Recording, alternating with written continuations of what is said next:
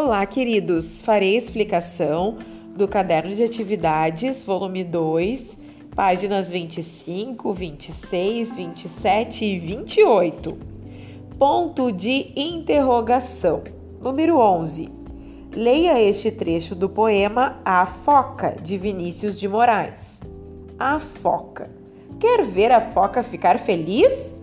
É pôr uma bola no seu nariz. Quer ver a foca bater palminha? É dar a ela uma sardinha. Número 12. Qual é o nome do sinal de pontuação destacado nesse trecho? Ponto final, ponto de interrogação ou ponto de exclamação? Alternativa correta. Número 13.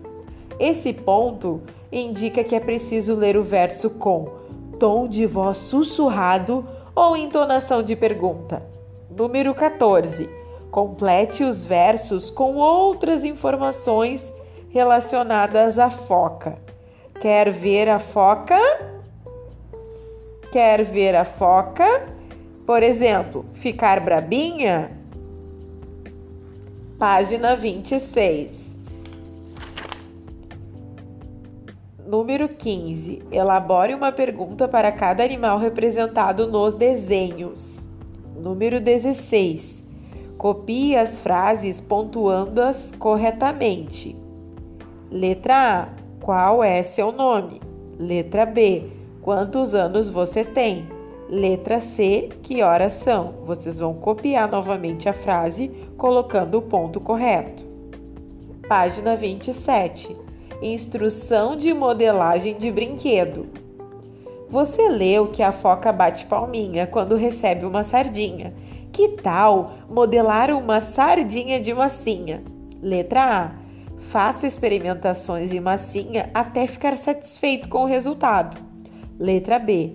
Agora escreva as instruções para a modelagem da sardinha.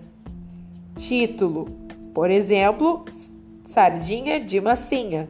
Quais os materiais? Como fazer? Complete.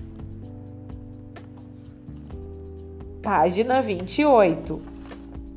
Desenhe imagens que ajudem a compreender as instruções de modelagem.